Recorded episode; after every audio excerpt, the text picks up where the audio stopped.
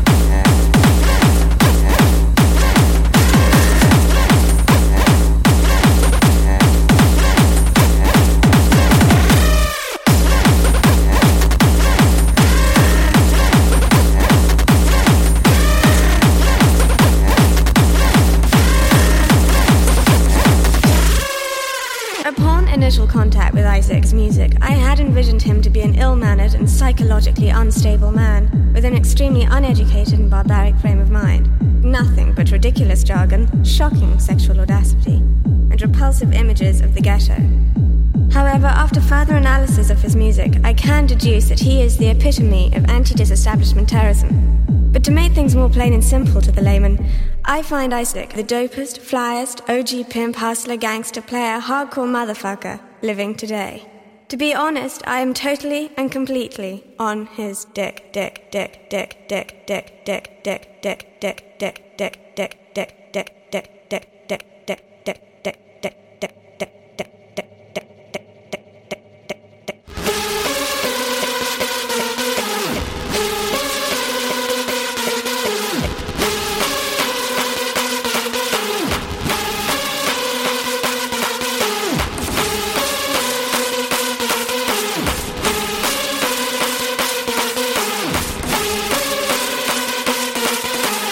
dopest, flyest, hardcore motherfucker.